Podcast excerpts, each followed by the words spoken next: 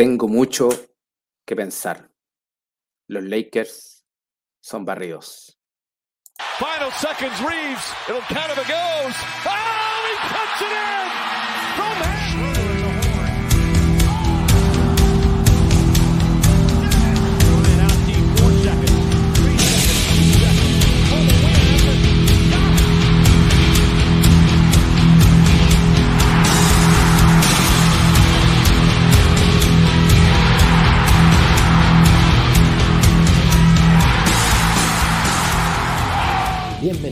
Mambrones NBA, tu podcast.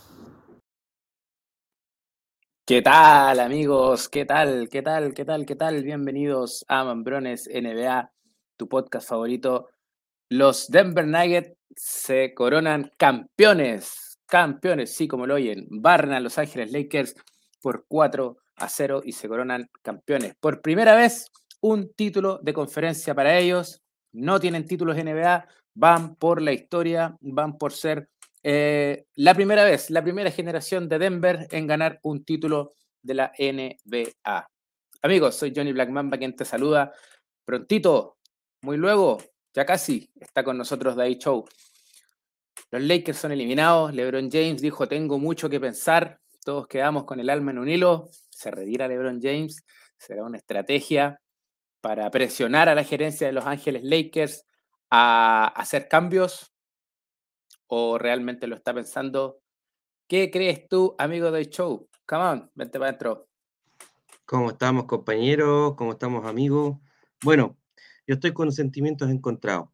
Primero, por una parte, estoy contento eh, porque los Lakers lograron sobreponerse un año muy malo, muchos problemas. O sea, nosotros que vivimos casi el día a día de este equipo, eh, de este año, eh, lo doloroso que fue el tránsito, haber llegado a esta instancia es un premio.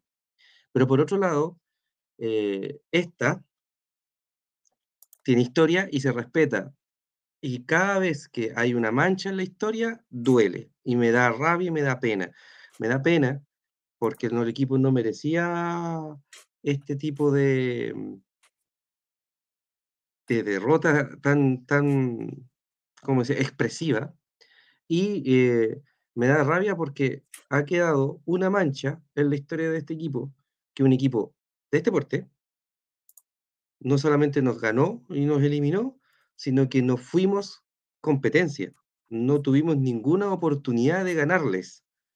Eh, esos dos muchachos de la foto de la izquierda de la pantalla fueron insuperables y no hubo respuesta contra ellos eh, de parte del equipo en general.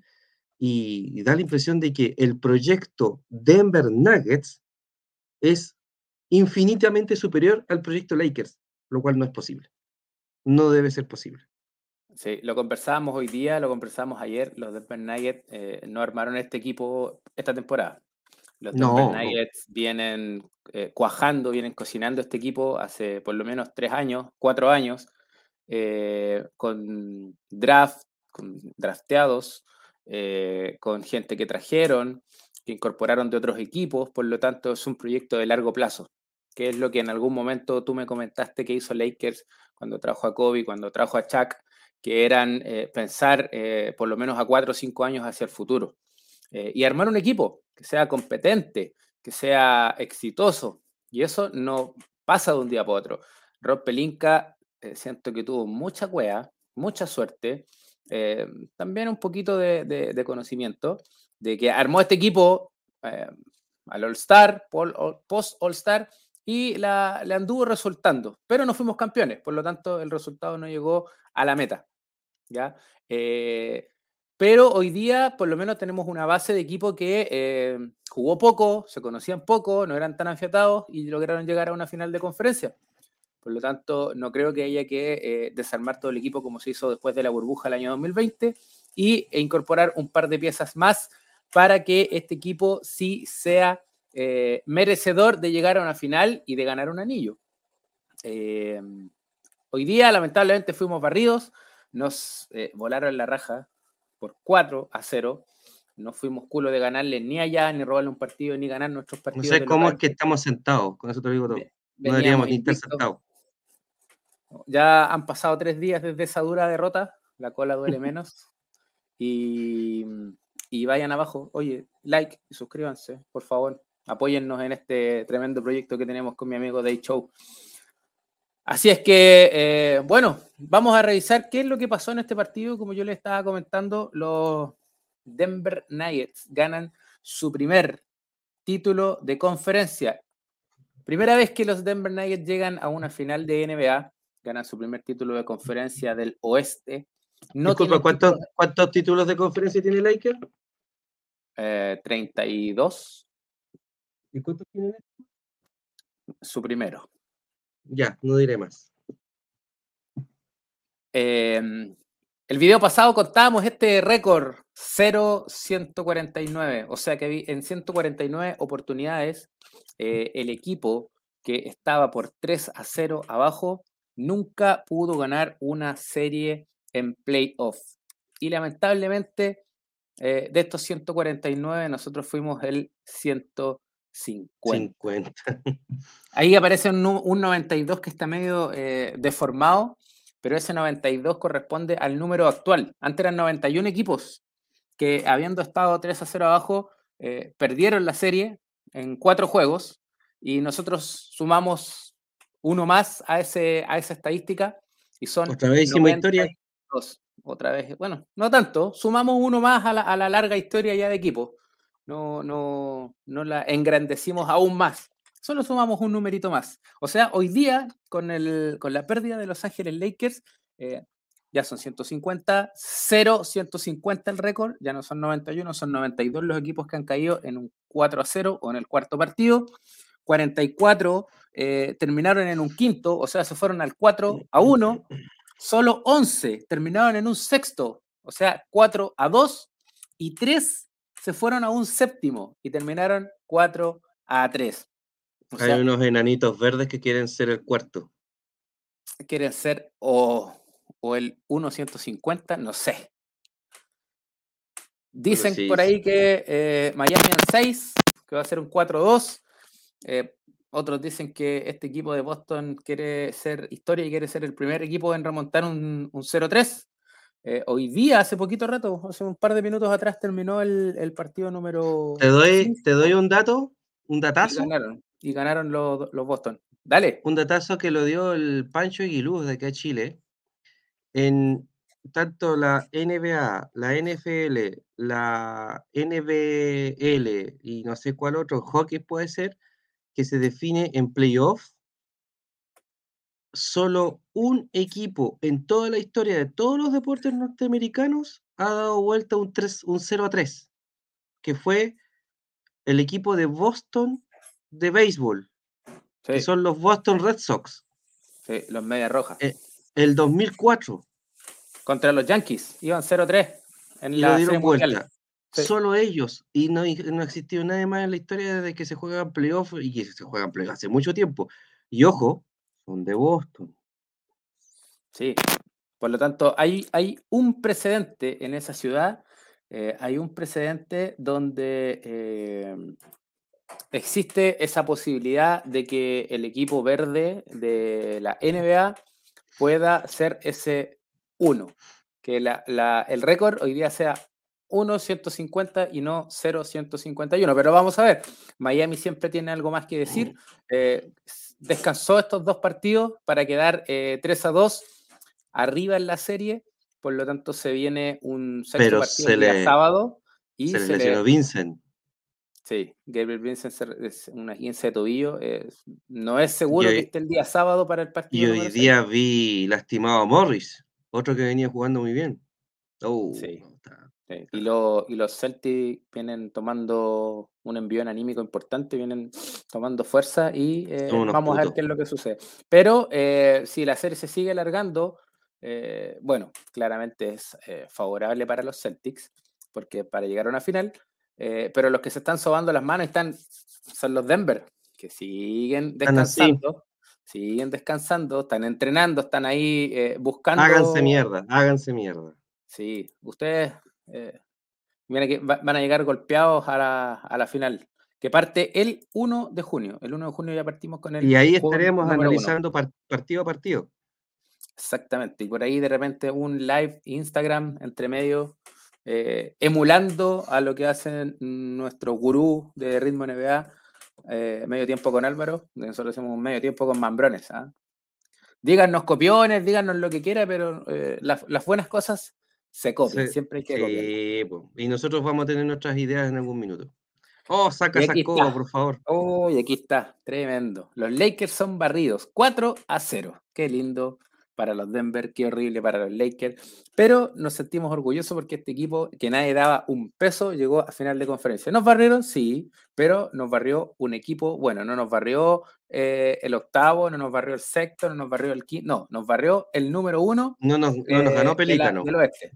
No, no nos ganó KC, no nos ganó Piston, ni, ni Pay, no, nos ganó un Denver Nugget que para muchos analistas eh, que llevan años viendo NBA, este es el mejor Denver de la historia de esta franquicia. Por lo tanto, em, sí. no, no, no, no, no, minimicemos el logro que han tenido estos, estos muchachos de Colorado. 103 a 111, un nuevo partido que se va eh, muy, muy estrecho. Creo que de los, de los cuatro partidos, por lo menos tres se vieron muy, muy estrechos, donde mm. Lakers, si hubiese sido más consistente en algunos puestos, quizás pudo haber rajuñado una victoria y pudo haber sido un 4-1, quizás un 4-2.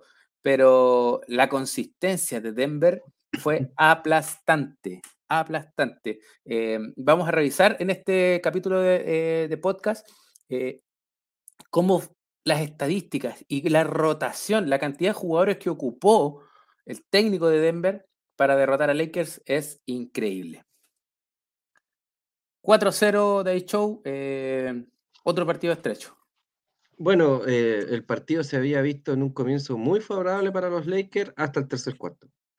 En el primer cuarto, eh, LeBron James se, se, vengó de Murray, porque Murray en el tercer partido nos metió 30 puntos en un, en la primera mitad, LeBron James hizo lo mismo en este partido. Metió 30 puntos en la mitad. Se, se desbandó. Em, pero es eh, cuando LeBron James hace esto en los Lakers es un de, doble, arma de doble filo, porque en el segundo tiempo pasan dos cosas, dos situaciones. La primera, se me pierde la cámara, la primera, eh, LeBron James se cansa. Tiene 38 años, pues viejo, las piernas pesan, se cansa. Además, está jugando, jugaba lesionado. Y número dos, el resto del equipo pierde ritmo.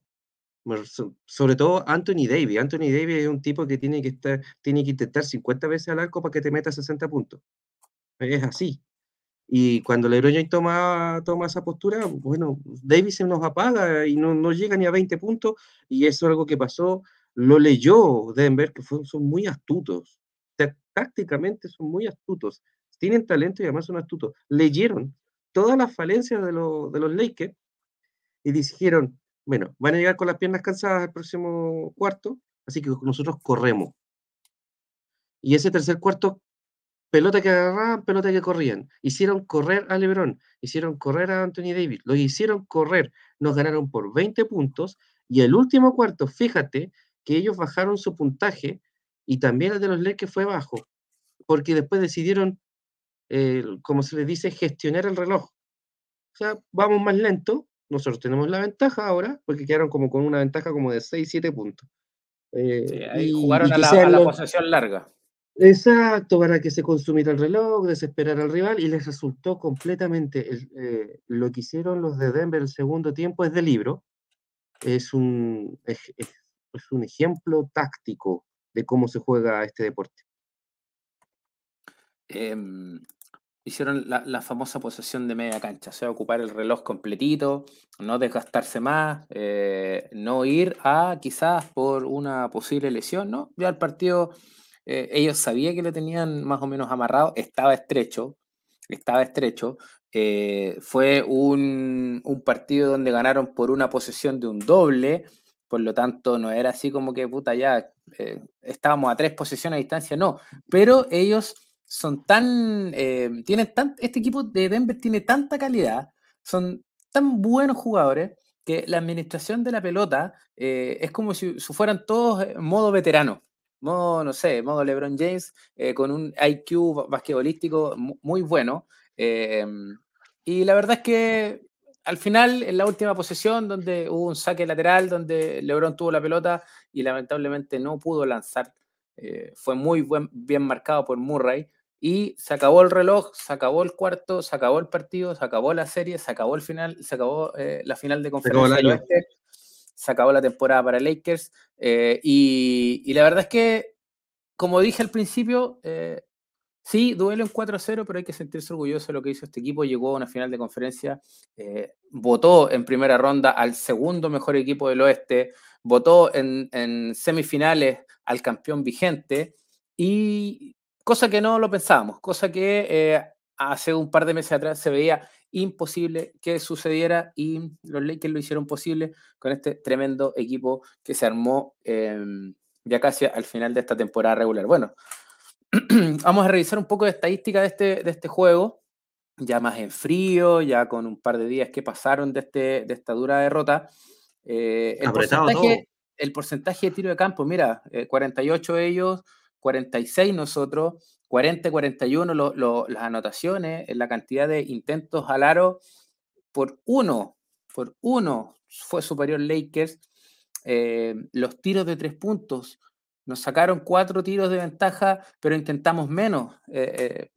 40% eh, eh, de efectividad en los tiros de tres puntos para nosotros, 36 para ellos, pero intentamos 13 menos y anotaron cuatro más. Así es que eh, llegó un momento en que los triples que lanzaban les caían y, ellos son un equipo que tiene un buen porcentaje de tiro triple en general.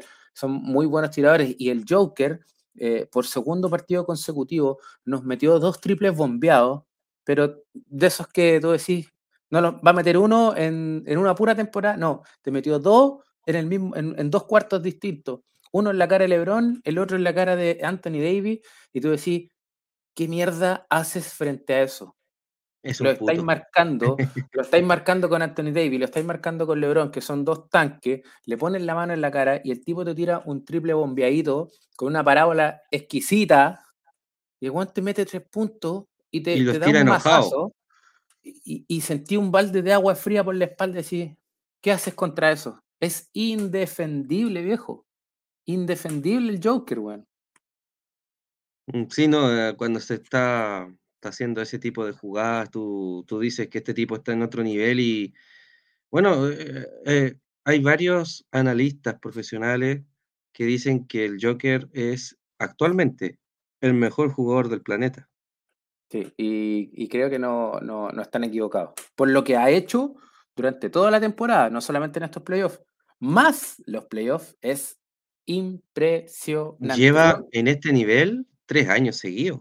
Mira, y te voy a mostrar más adelante eh, a ti y a todos nuestros auditores y, telespectadores eh, un récord que batió eh, este partido el señor eh, y que dejó atrás a un monstruo de la NBA que es Will Chamberlain. Lo vamos a ver más adelante, pero este señor hoy día está para batir todos los récords habidos y por haber. Mira, y, en los, mira, y, fíjate en la, cantidad de tiros libres que intentaron ellos.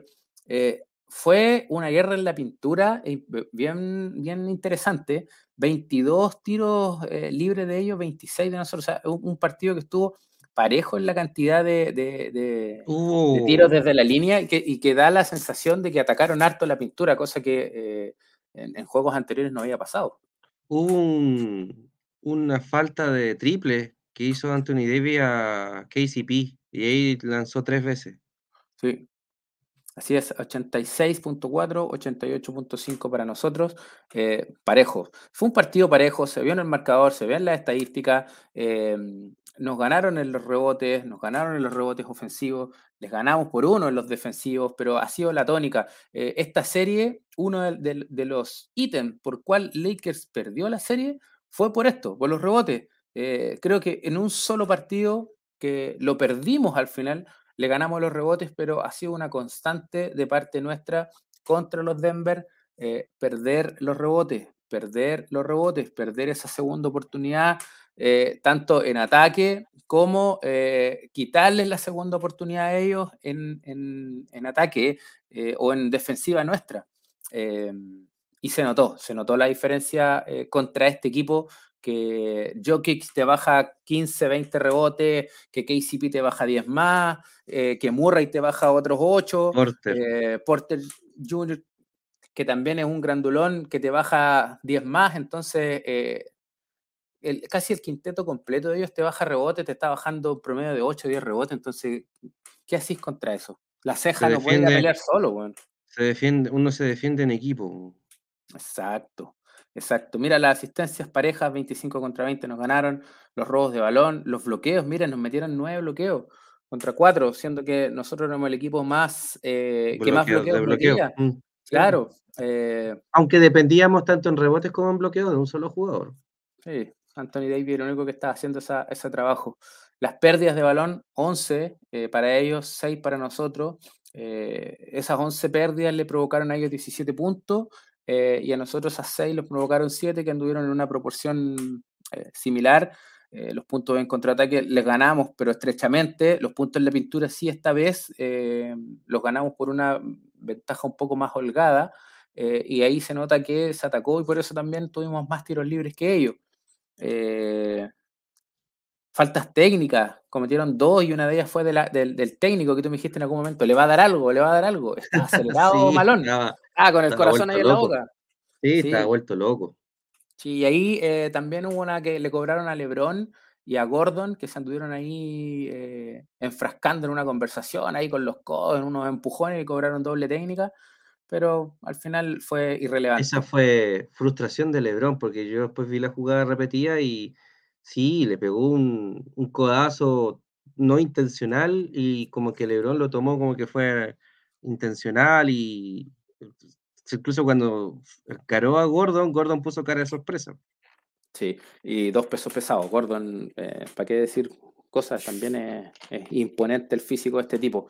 Sí, Eh, se miren, nota que hay harto gimnasio ahí. la ventaja más amplia, eh, corrígeme si me equivoco, de hecho, creo que este es- ha sido el partido donde Laker ha sacado una mayor ventaja eh, contra lo- los Denver, eh, que fue, nos fuimos en- al, medio tiempo con esta ventaja de 15 puntos y que después en el tercer cuarto con esa ventaja de 20 de ellos pasaron 5 arriba y, así como si nada no, no- nos mandaron a, a dormir como hacía el, el gesto Stephen Curry en la final del, del año pasado. Y valió, valió verga, o valió callampa esta ventaja, la, la- la perdimos muy rápido.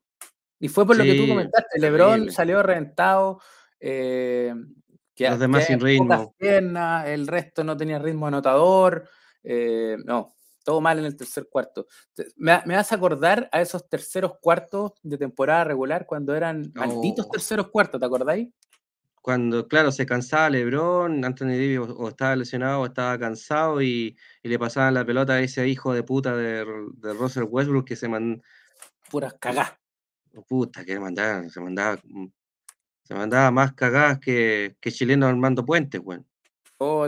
Oye, pero ¿sabes qué? Eh, esos, es- me me hizo acordar mucho a esos, a esos terceros cuartos malditos donde Laker iba como avión, iba subiendo, iba subiendo, y el tercer cuarto, pf, y al final terminábamos o perdiendo o sufriendo para ganar esos partidos que botábamos la pelota, que Westbrook y Beverly se mandaban puras cagas.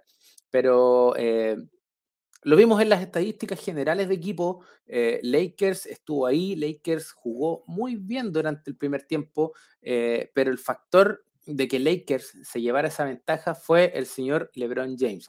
LeBron metió 31 puntos eh, en, el primer, en la primera mitad. 31 puntos. Un tipo de 38 años, 20 años en la liga, bla, bla, bla, viejito, te metió 30 y le metió 31 puntos al mejor equipo de la liga. Hoy día eh, es impresionante.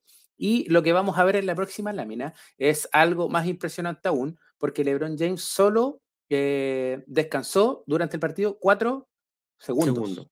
No es una estupidez. Cuatro segundos. O sea, jugó 47.56 minutos, o sea, 47 minutos 56 segundos. O sea, Mm, el partido eh, eh, tiene cuatro cuartos de 12, por lo tanto son 48 minutos efectivos de juego. LeBron jugó 47 minutos 56 segundos. O sea, lo único que descansó fue al final del, del segundo cuarto, se fue al, al camarín cuando quedan cuatro segundos y fue lo único que descansó. Impresionante.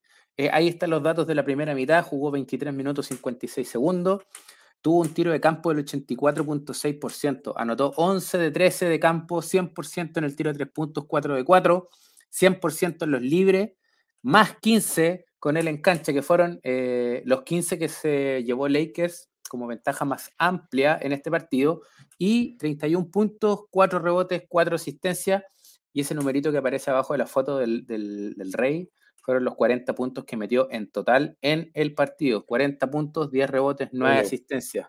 ¿Qué te parece el rendimiento de este caballero a su, a su edad? Es un alien, es un extraterrestre. No, no, puedo, no puedo entender que un tipo de 38 años compita con hueones de 25 años que son más ágiles, tienen más energía, e inclusive pueden tener hasta más fuerza, sanan más rápido, porque aquí jugaste cada dos días, y este tipo no, no bajó los brazos, no bajó el ritmo y, y fue competitivo, él. El equipo lamentablemente no. No lo Pero tengo, cuando terminemos de analizar el partido, yo tengo igual una crítica contra Lebron, pero después. Eh, bueno, estos fueron los números de la primera mitad. 47 minutos totales jugó en el partido y en la primera mitad jugó casi la totalidad y esos fueron los números que metió la primera mitad de LeBron James. Pero lamentablemente, como tú bien lo dijiste, esto mató a LeBron. No, no hubo una segunda oportunidad en el partido para él para que em, pudiera nuevamente eh, marcar números que pudiesen llevar quizás a, una victoria de los Lakers, que a lo mejor hubiese sido una victoria basura, porque en el partido allá no iban a ganar igual pero mm, uno se va con esa espinita que por si un 4-1, bla, bla, bla, etcétera, pero es mejor de repente perder por esta, por esta, pasar por este tipo de derrota para darte cuenta de algunas cosas. Eh, mira, aquí está, la, aquí está el cuadro de, mm, de Lakers. Jugamos con 8 en la rotación en este partido. Eh, Darvin Ham por fin hizo un ajuste que yo te lo comenté que a mi gusto fue bastante tardío, de sentar a, Russell y jugar con Schroeder de titular y Hachimura y no darle minutos a Vanderbilt. Salió con Davis, salió con Hachimura, con eh, James, con Schroeder y con Reeves en el quinteto abridor. Eh, todos estuvieron en doble dígito en anotación. LeBron James te bajó 11 rebotes, eh, Davis te bajó 14 rebotes, 7 Hachimura y el resto nada en lo que es em, segundas oportunidades. Desde la banca, Thompson vio 10 minutos, en otro 4 puntos. Eh, me gustó lo que vi de Thompson en este partido. Sí, bueno, eh, Thompson es un pivote más bien bajo, que lo que más te entrega es mucha energía y te entrega fuerza más que anotación o, atletismo o rapidez en el contragolpe. Es la respuesta a la falta de rebotes que teníamos en el equipo y era una respuesta contra el Joker, que algo resultó porque tuvo un más menos de cero, pero, pero la verdad es que hay muchos jugadores que pueden hacer esta, esta labor y mejor aún. Teníamos a Wenjan Gabriel que hacía esta labor y no lo estaba haciendo tan mal. Eh, teníamos disponible este, este partido a Mobamba y también teníamos disponible a Hachimura para haber jugado con, esos minutos y con esos eh, jugadores. Y Hachimura marcando al Joker también lo hacía bien. Yo creo que marcar al Joker genera golpes, genera desgaste. Y que haya entrado Thompson por sobre Vanderbilt y por sobre Mobamba, es porque había desgaste en el equipo y no estaban sanos para enfrentar a ese monstruo. Eh, yo creo que eh, en este caso y, para esta eh, situación en especial, Thompson, por lo veterano que es y por, la cantidad de tiempo que lleva jugando en la liga, era una respuesta un poco mejor, un poco más acertada y a lo mejor un poco más resistente a este desgaste. Y, claro, mira, un más menos de cero no, no, no, fue factor, pero mira, sí, es lo que yo te decía de, eh, Angelo Russell. Eh, durante la serie de Angelo Russell jugando de titular venía con un menos 53. O sea Sumado, en todos los partidos. Claro, en la serie. Eh, venía eh, con un menos 53 jugando de titular, o sea, Lakers perdía por 53 puntos, no en un solo partido, en, la serie, como decíamos, claro. Y, hoy día saliendo de la banca fue un más 6, o sea, hoy día por fin aportó desde, desde su arista, desde su eh, posición, viniendo desde la banca. y lo que yo te decía, tardío, quizás eh, en el segundo partido, ya en el tercero como máximo, haber hecho este ajuste y quizás no hubiese resultado de otra forma y otro gallo cantaría. Pero mm, ahora nos damos cuenta de que este ajuste sí era necesario antes. aquí la estadística te lo está mostrando clarito. Estaba con un negativo, muy negativo, y ahora salió desde la banca y el tiro un positivo. O sea, cuando él estuvo en cancha, los Lakers ganaban por seis puntos. Fantástico. Sí, mm, mm, sí. En pocos eh, minutos de juego, sí, en poquitos minutos. Es una, es una, linda, es una linda lectura, pero mm, yo no lo veo tan así. Um, de, Angelo Russell lo trajimos como el base del equipo. Él tenía que haber llevado el balón durante todo el resto del año, todo el playoff, y lo había hecho relativamente bien contra Memphis y contra Warriors. Eh, había sido no factor, pero por lo menos hizo la tarea que llevar la pelota, anotar el triple cuando tuviese la oportunidad, penetrar cuando tuviese la oportunidad y dar asistencia. Estaba dando un promedio como de ocho asistencias por partido, bastante aceptable y era lo que necesitábamos como equipo en el aporte tras la salida de Russell Westbrook, que Russell Westbrook te daba muy buenos números, te da 30 puntos, 10 rebotes, 10 asistencias, casi todos los partidos con Lakers. Pero fallaba, tenía un, goleo como del 20%. Tenía, eh, el, clutch era horrible, al punto de que lo sentaban. Ya lo estaban sentando cuando estaba, antes de que se fuera. Y tomaba pésimas decisiones de juego con respecto a sus compañeros. Por eso él nunca logró ser campeón. Y, y nosotros no, cuando nos dijeron, oye, van a traer a Russell Westbrook, yo me quedé como, wow, este hombre te va a meter números, te va a meter puntos, te va a meter rebote de resistencia. Pero no todo, con la, con la situación, con estos dos años que estuvo Russell Westbrook, yo me di cuenta, no todos son números, pues, O sea, oye, lindos números, pero fue un desastre. Bueno, de Angelo Russell, eh, aquí se le vieron unos números medios bajos, pero un más menos seis. Significa que los pocos minutos que él estuvo, tomó buenas decisiones. Pero es una terrible derrota personal, porque eh, él, como te digo, él llegó a ser el, titular, el base titular de Los Ángeles Lakers, la mayor institución de la NBA, y te sacaron. no solo te sacaron, el rival apuntó hacia ti como el punto débil. Entonces, eh, este, este pobre muchacho va a tener, no, no sé cómo, cómo lo van a hacer, si lo quieren retener y levantarlo. Como, ¿Cómo lo día, por, ese, era el, por ahí entraba el agua al bote. Ese era el, el, eh, el hoyo de la defensa. Eh, Russell, lamentablemente, hoy día lo que creo yo que necesita el equipo es un base no estrella quizás, que no te vaya a hacer cagar la, la, la planilla salarial, pero que, rinda, o sea, que, sea más consistente. A lo mejor que no te meta 30 puntos y 20 asistencias, pero que esté constantemente, que partido a partido te dé, no sé, 7, 10 asistencias, te meta 15, 20 puntitos, haga jugar al resto y, que sea en el tiempo eh, estable. Mira, claro, nos, salvó varios partidos, pero después al final cuando lo necesitamos no, no estaba. Sí, mira, enfócame un poquito en la, cámara que quiero contarles un, tema. Yo tengo en mi cabeza muy grabado el séptimo partido de las finales del 2010 entre Lakers y los Boston Celtics. Eh, los Boston nos estaban sacando la recresta. Nos estaban ganando como por 15 puntos. En Los Ángeles, el séptimo partido de las finales. A Kobe Bryant no le entraba una. No le entraba nada. El primer tiempo fue un desastre. ¿Y qué hizo Kobe Bryant? Bueno, y lo dijo, lo confesó después en, las declaraciones. No me entra la pelota, me voy a dejar de huellar y voy a apoyar al equipo en lo que pueda. ¿Y qué hizo Kobe Bryant? Se posteó, se fue hacia el aro, en la defensa, y se quedó y ganó rebote. Creo que sacó como 15 rebotes ese partido. Pero dejó de anotar. La pelota se la pasó a Pau Gasol. que sea Powell que anote.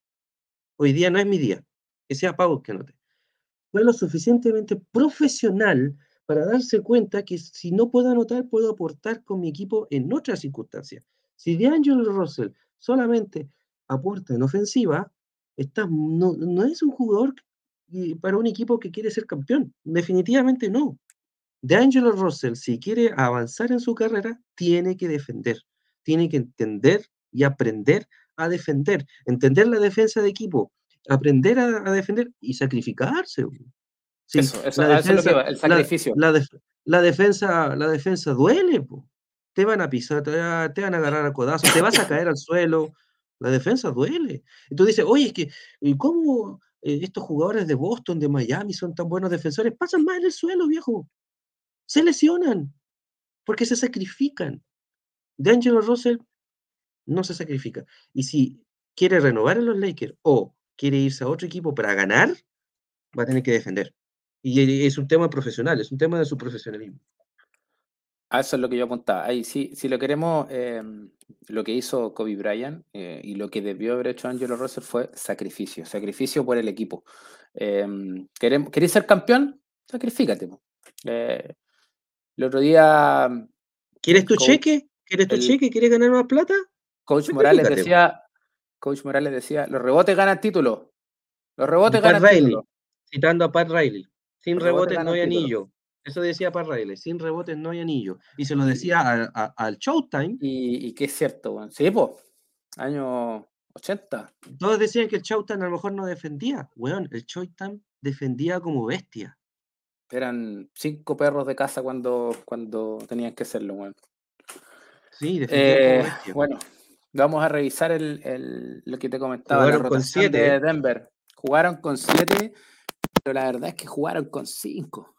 O sea, los otros dos, mira, 10 y 20 minutos, mírate los otros. El único que tuvo menos de 40 minutos fue Kentavious Caldwell Paul, 39. El resto jugó casi el quinteto titular. Cuatro jugaron casi todo el partido. Eh, claro, son siete, dos vieron minutos, aparte de, de los abridores, pero tremendo el trabajo de Denver. No les bastó nada más que meter a, dos de la banca que te metieron ocho puntitos. La banca de Denver te aportó ocho y la de los Lakers te aportó diez. O sea, dos puntos más con tres jugadores. Pero con el doble de minutos. Y, uno de ellos, estrella, entre comillas, que es Russell.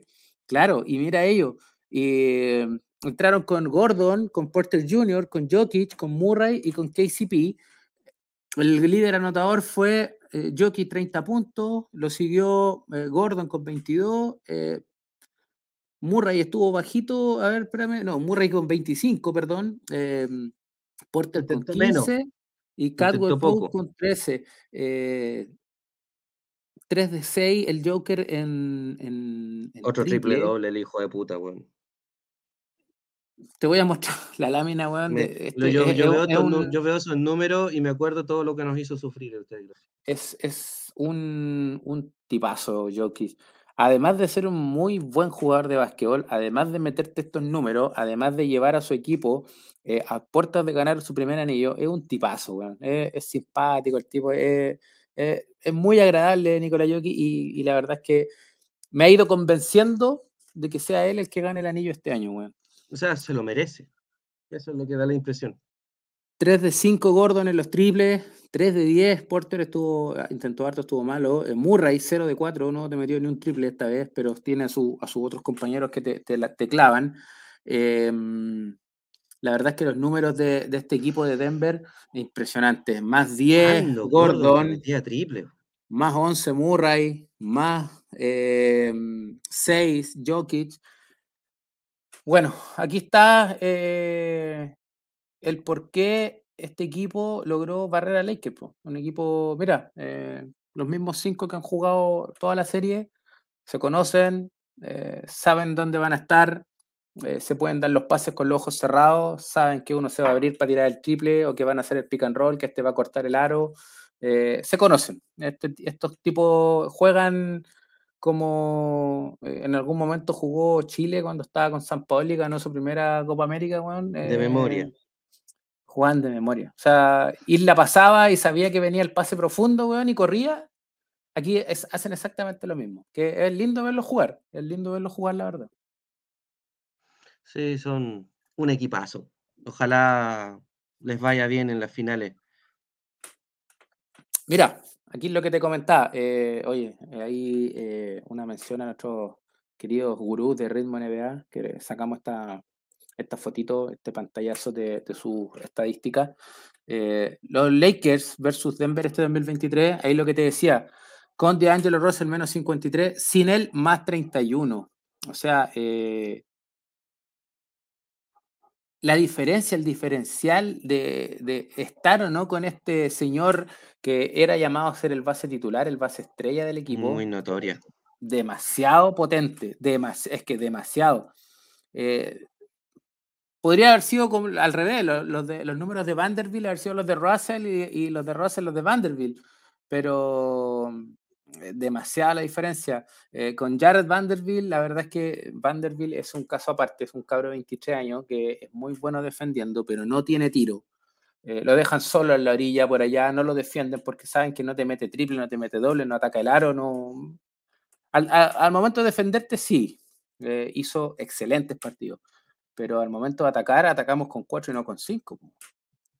Dennis Schroeder, eh, sin él se notaba más la diferencia del equipo, pero también estuvo negativo. El único que sacó eh, réditos positivos con él en cancha fue Hachimura, que tuvo más 2 y sin él un menos 24. Ni siquiera Reeves. Pero no es porque Reeves juegue mal, sino que porque Denver hizo ver muy mal a los Lakers en general. Bueno, eh, Hachimura fue el único que se atrevió porque es parte de su juego, sí, hacer el tiro de media distancia, ese que está entre la pintura, que es la zona del tiro libre, y la línea del perímetro. Porque o todos disparan desde la pintura, o todos disparan, claro, o todos disparan desde el, triple. Nadie se está atreviendo a hacer este, este tipo de tiro que te digo yo, el mid-range, claro, porque no es, no es de alto porcentaje. Y, el costo, beneficio no, es, no, es, no es alto, pero Rui Hachimura, al traerlo, al usarlo, em, como que confundió a Denver.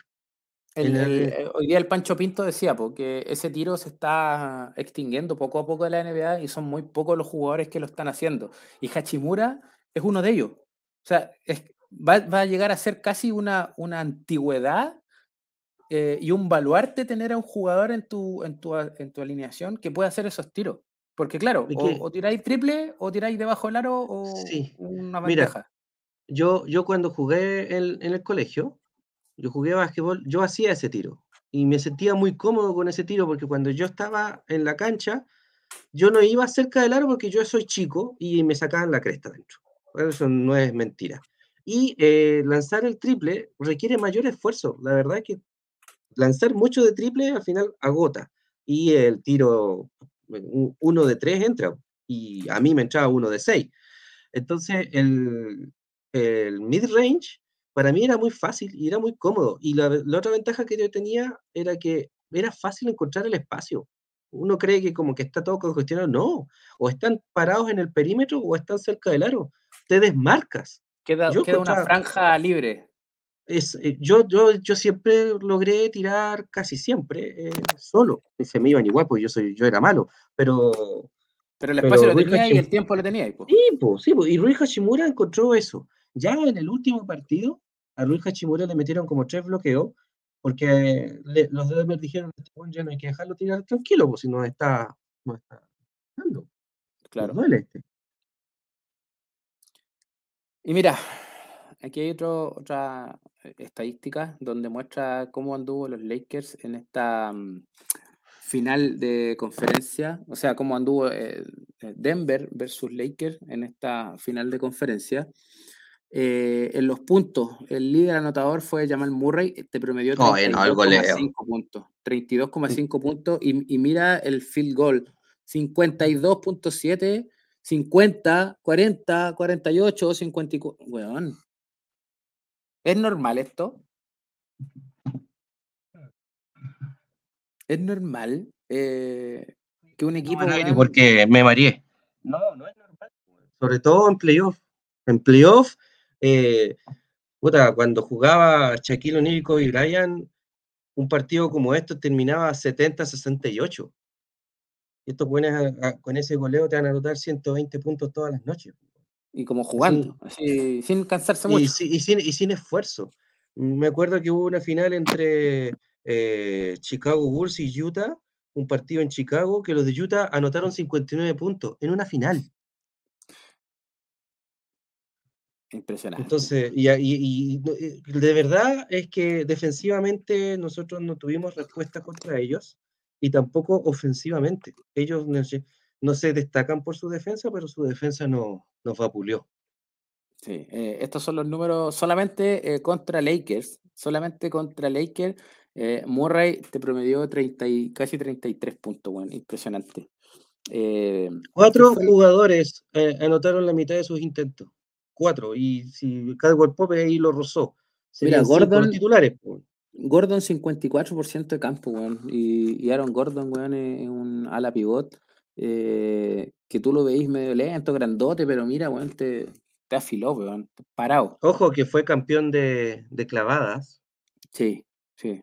No me acuerdo en qué año fue en el, All Star, como dos años. Un año, un año salió campeón y el año siguiente salió segundo detrás de Zach Lavin. No.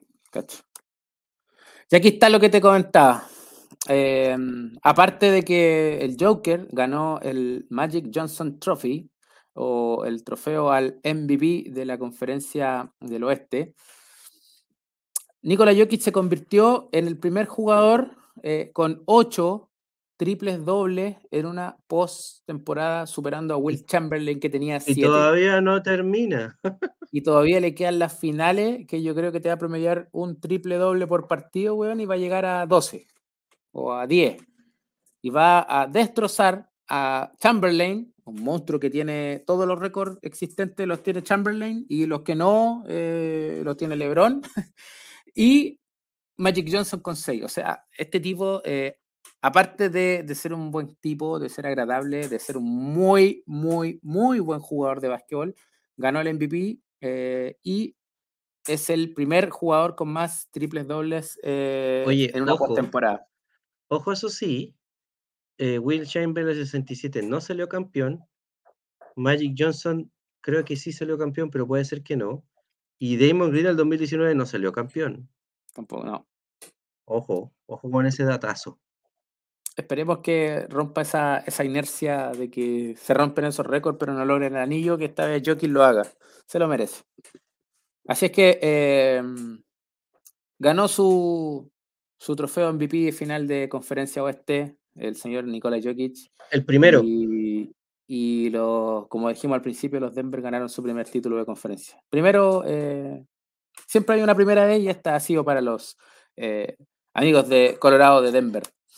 Y así quedó el bracket por el lado del oeste del, de la final. 4-0 eh, para los Denver. Eh, este está antiguito, porque esta, sí, la hicimos hace, como tres días. Cuatro días. Mm. Y, y, la mm, final del este está 3-2. Boston hace poquito rato atrás. Cuidado, cuidado. A Miami los vapuleó, estuvo 17, 20, 22 puntos arriba eh, durante mucho tiempo del partido, los Miami no tuvieron, eh, para este partido no tuvieron respuesta y quedaron 3 a 2. Están ahí uh, rajuñando el empate eh, y llevarlo a un partido de 7, pero todavía no se define la final de la conferencia este. Está muy lindo. Denver está esperando, está ahí con unas mini vacaciones, entrenando, viendo videos, tomando juguito, tomándose unas chelitas.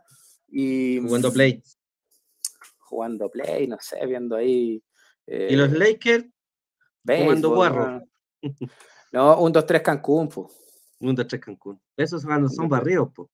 Un 2-3 Cancún, así que eh, desmádrate, viejo, desmádrate.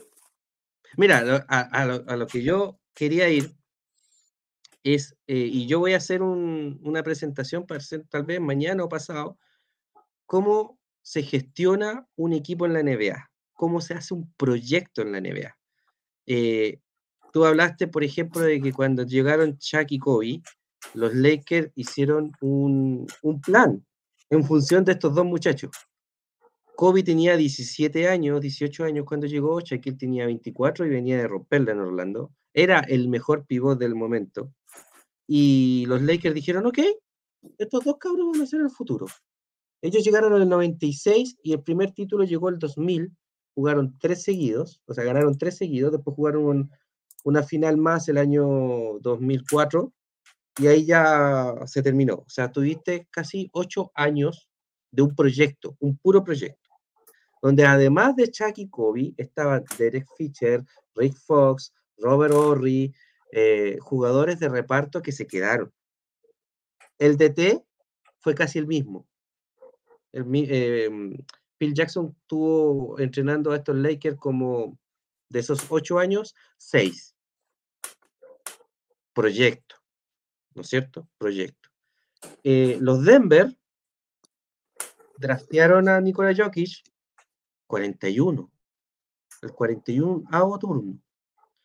Para aquellos que no entienden, el drafteado es una selección donde se le da preferencia a unos equipos por orden del, del 1 al 30 para que vayan escogiendo. Y idealmente el que tuvo peor rendimiento escoge primero y el que tuvo mejor rendimiento escoge el último para ir equiparando. Entonces, el que escoge primero tiene todas las oportunidades de escoger al mejor jugador disponible hay 30 en la selección. Picks, hay 30 picks de primera ronda y el, y el, campeón va a ser el 30. es que entran, entran, a un sorteo porque lamentablemente no, pero del, equipos, del, del 15 los equipos malos se dejan perder y toda la cuestión. Los primeros van a sorteo, pero del 15 para abajo, eh, para que se entiendan los que no conocen, el campeón va a ser el 30. Y significa que a, a Jokic ningún equipo lo quiso en la, primera, vuelta. Son tres vueltas. Son tres vueltas. En la primera vuelta nadie lo quiso. En la segunda ya dijo, ya, dame a este gordito. Murray fue drafteado eh, nueve, ocho, siete, o cosa así le dieron cierto valor. Tú, cuando eres eh, juvenil y entras al draft y después entras a la NBA, mientras más alto sea el pick del que te, seleccionaron, más platita se te significa. ¿Ya? Por eso es tan importante también por ese lado. Eh, Shaquille O'Neal fue drafteado número uno y Kobe Bryant fue drafteado número 13. Pero no deja de ser, y er, era un bueno, el asunto es que nosotros tenemos a Anthony Davis y tenemos a LeBron desde el 2019. 2019 llegó LeBron, 2020 llegó Anthony Davis. Dos jugadores con el mayor talento posible de la liga, el mejor pivot y posiblemente el mejor alero. Salieron campeones en el 2020, inmediatamente. Y si yo miro el equipo que salió campeón en el 2020, era un equipo de mierda. Eran básicamente LeBron y Anthony Davis que los dos estaban en un nivel altísimo. Te metían 35 puntos cada uno. Así fácilmente vas a salir campeón. Después se lesionó Davis, nos fuimos por fuera. Después se lesionó LeBron, nos fuimos por fuera y nos volvimos locos. Introdujimos a Russell Westbrook, sacamos a todo el mundo. Antes de que llegara LeBron, los Lakers tenían trasteado número 2 de Angelo Russell, trasteado número 2 Lonzo Ball, trasteado número 2 Brandon Ingram y drafteado número 7, Julius Randle. ¿Dónde está Julius Randle? Estrella en Nueva York. ¿Dónde está Brandon Ingram? Estrella en Pelícanos. ¿Dónde está Angelo Russell? Fue estrella en Brooklyn Nets. Y ahora está de vuelta. ¿Y dónde está? ¿Qué me falta? Lonzo Ball, estrella en Chicago Bulls, solo que no ha podido jugar porque está lesionado hace dos años. Pero es estrella. Cuatro estrellas que tú pudiste, dijo, yo, lo, yo los retengo, tengo un base, tengo una escolta, tengo un alero y tengo una, una la pivot. ¡Cuatro! Tenía ahí donde elegir uno de cada uno. Tenías el talento. en el mismo puesto. Tenías el talento, viejo. Tenías el talento. Sueldos bajos, talento por montón. ¿Y qué pasa si a ese equipo le subas a Anthony Davis por pura plata?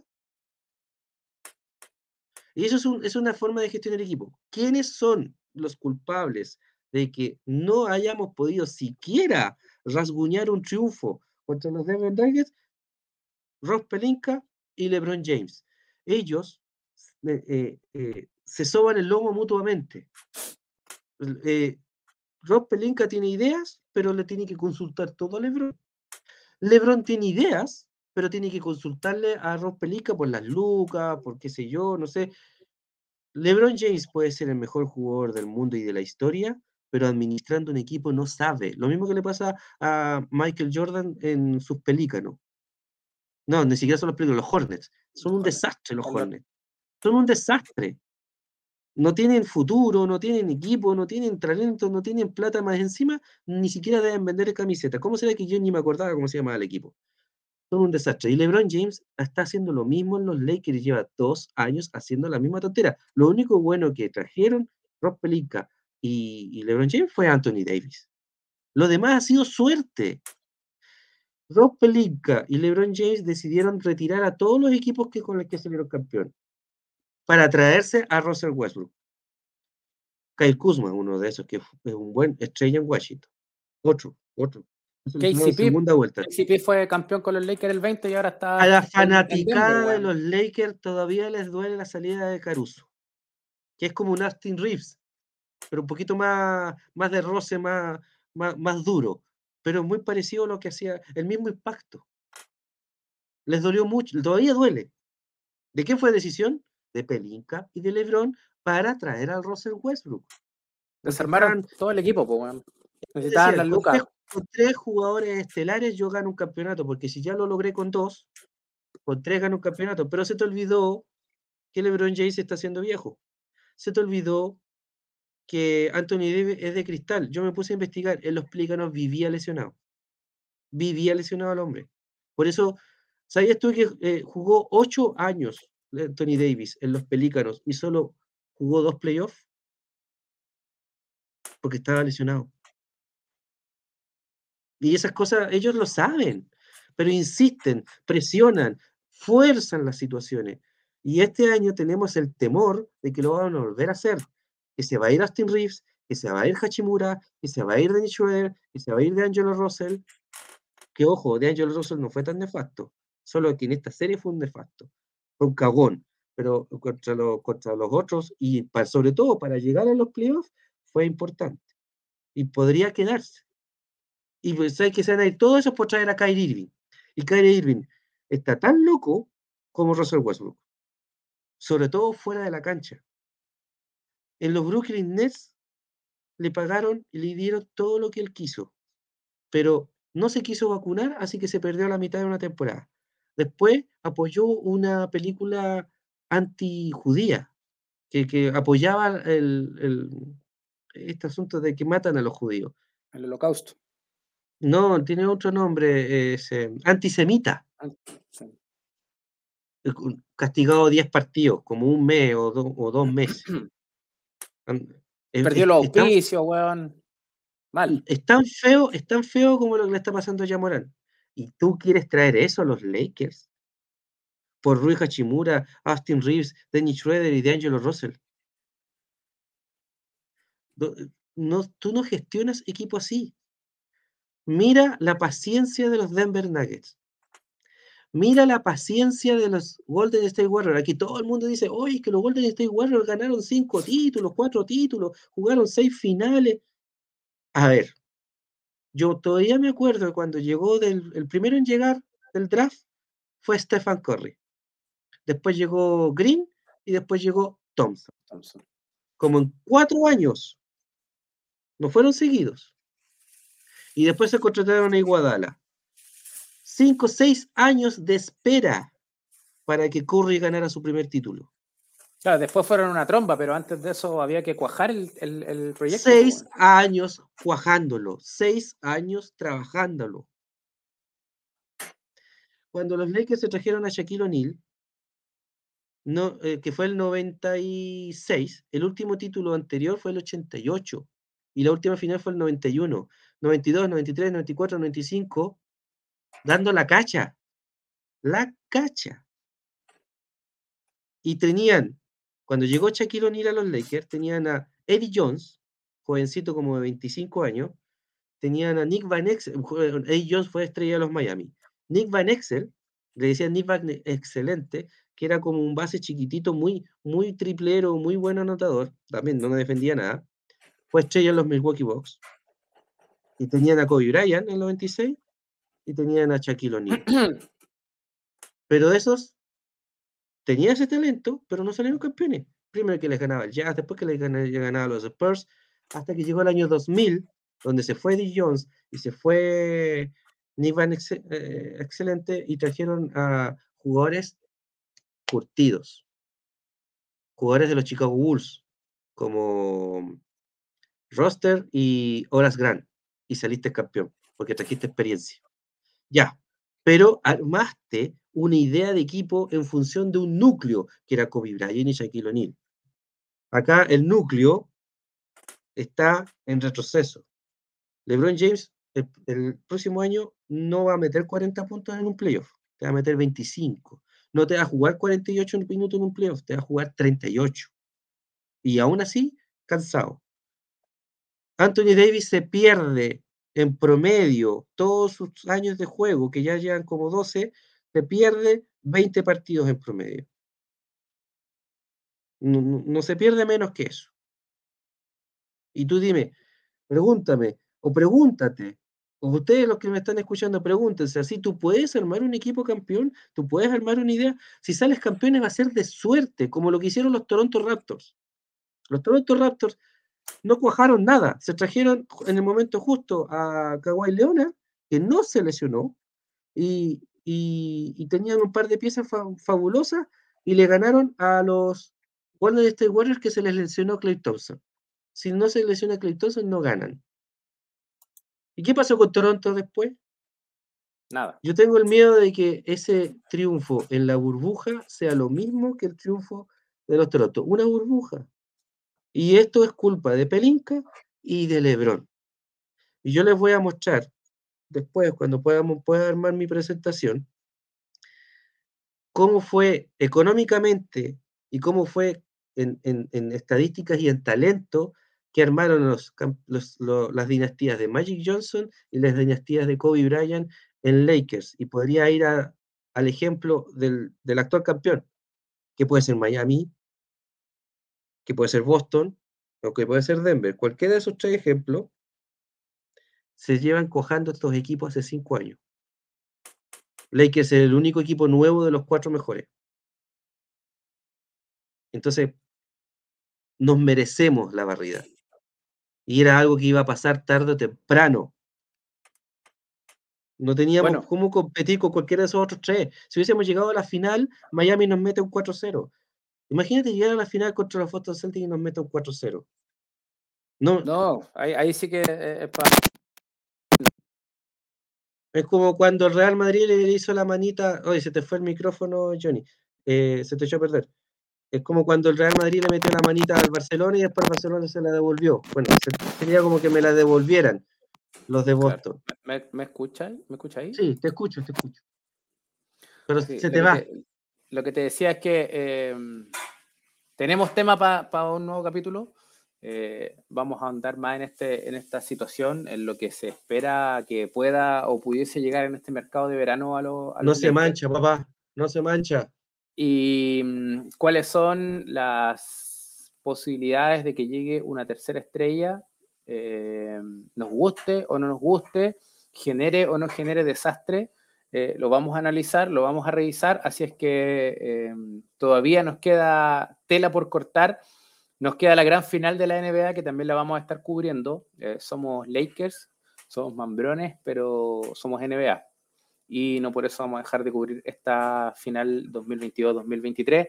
Y obviamente proyectando qué, qué, es lo que nos gustaría que pasara con Los Ángeles Lakers, eh, porque no podemos proyectar nada sobre seguro, ya que el señor Pelinka y LeBron James, junto con Ginny Bass, tienen la, la última decisión de qué es lo que van a hacer con este equipo. Esperemos que no se desarme, esperemos que lleguen jugadores de rol que sean efectivos, que sean constantes, que sean aporte al equipo y esperemos que este proyecto de continuidad se dé, por fin se dé y no se, no se desarme eh, en función de LeBron y de Anthony Davis que puede que el próximo año nos rindan eh, como rindieron esta última parte de esta temporada 2022-2023.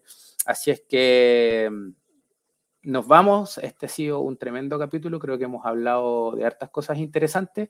Revisamos la, la barrida de, los Lakers, revisamos los buenos números de. Gracias, Pelinka, por la barrida. Y, ya lo habíamos dicho. O sea, este equipo fue barrido este equipo eh, no tenía la consistencia necesaria porque no se conocían. Y eso fue porque al principio de año teníamos un equipo de mierda que armó eh, nuestro general manager, señor Pelinka, que hoy día sí, se le pueden tirar todas las flores que queráis, pero tenía la cagada ahí para atrás.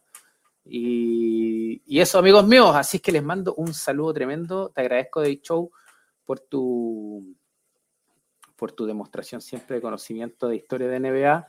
Eh, les agradezco a ustedes, queridos amigos. Vayan, suscríbanse, por favor, dennos like, eh, compartan los videos eh, de Mambrones, que siempre queremos hacer crecer este proyecto. Y eh, nos vemos pronto en un capítulo donde estaremos analizando el futuro de Los Ángeles Lakers para esta próxima temporada y lo que se viene en las finales de la NBA. Sin nada más que decir, esta ha sido la voz de Johnny Blackmamba junto a mi querido amigo Day Show, quienes nos despedimos de este capítulo Chao amigos, no se olviden, suscríbanse, por favor, denle like, harto el botón de like, revienten el botón de like, compartan, dejen sus comentarios. Que pierdan los celtas. Chao. Final seconds, Reeves. It'll count if it goes. Oh,